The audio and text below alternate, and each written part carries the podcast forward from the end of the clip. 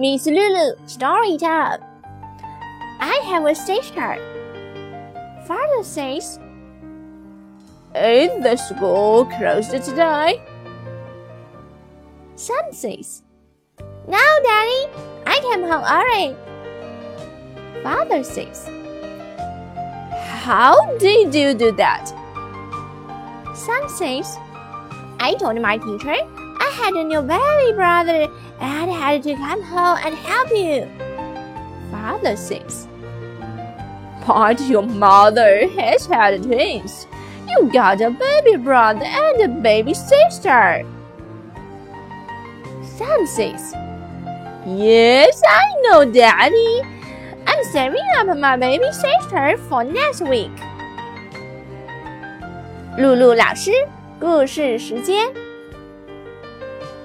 我有一个妹妹。爸爸说：“今天学校放假了吗？”儿子说：“没有，爸爸，我提前回来了。”父亲说：“为什么？”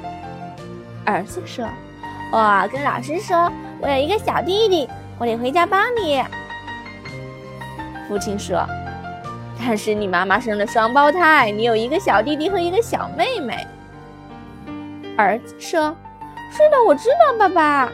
我要等下个星期再说。我有个小妹妹。”